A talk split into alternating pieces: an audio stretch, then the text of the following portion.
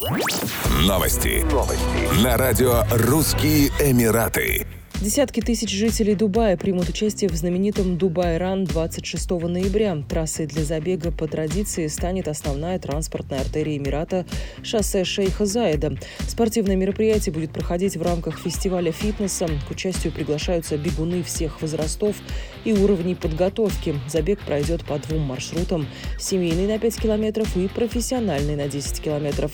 Стартует забег от Музея будущего, а финишная ленточка ждет спортсменов в центре международной торговли Дубая.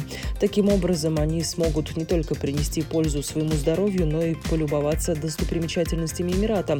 10-километровый маршрут также будет проложен мимо крупнейшего в мире торгового комплекса Дубай-Молл, небоскреба Бурж-Халифа и по бульвару имени Мухаммеда бен Рашида. Среди туристов из России растет спрос на отдых в Объединенных Арабских Эмиратах в связи с введением нерабочих дней с 30 октября по 7 ноября 2021 года.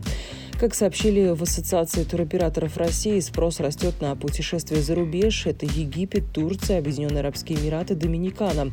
По словам вице-президента Российского союза туриндустрии Дмитрия Горина, ноябрьские праздники осенние школьные каникулы – вообще популярный период для путешествий.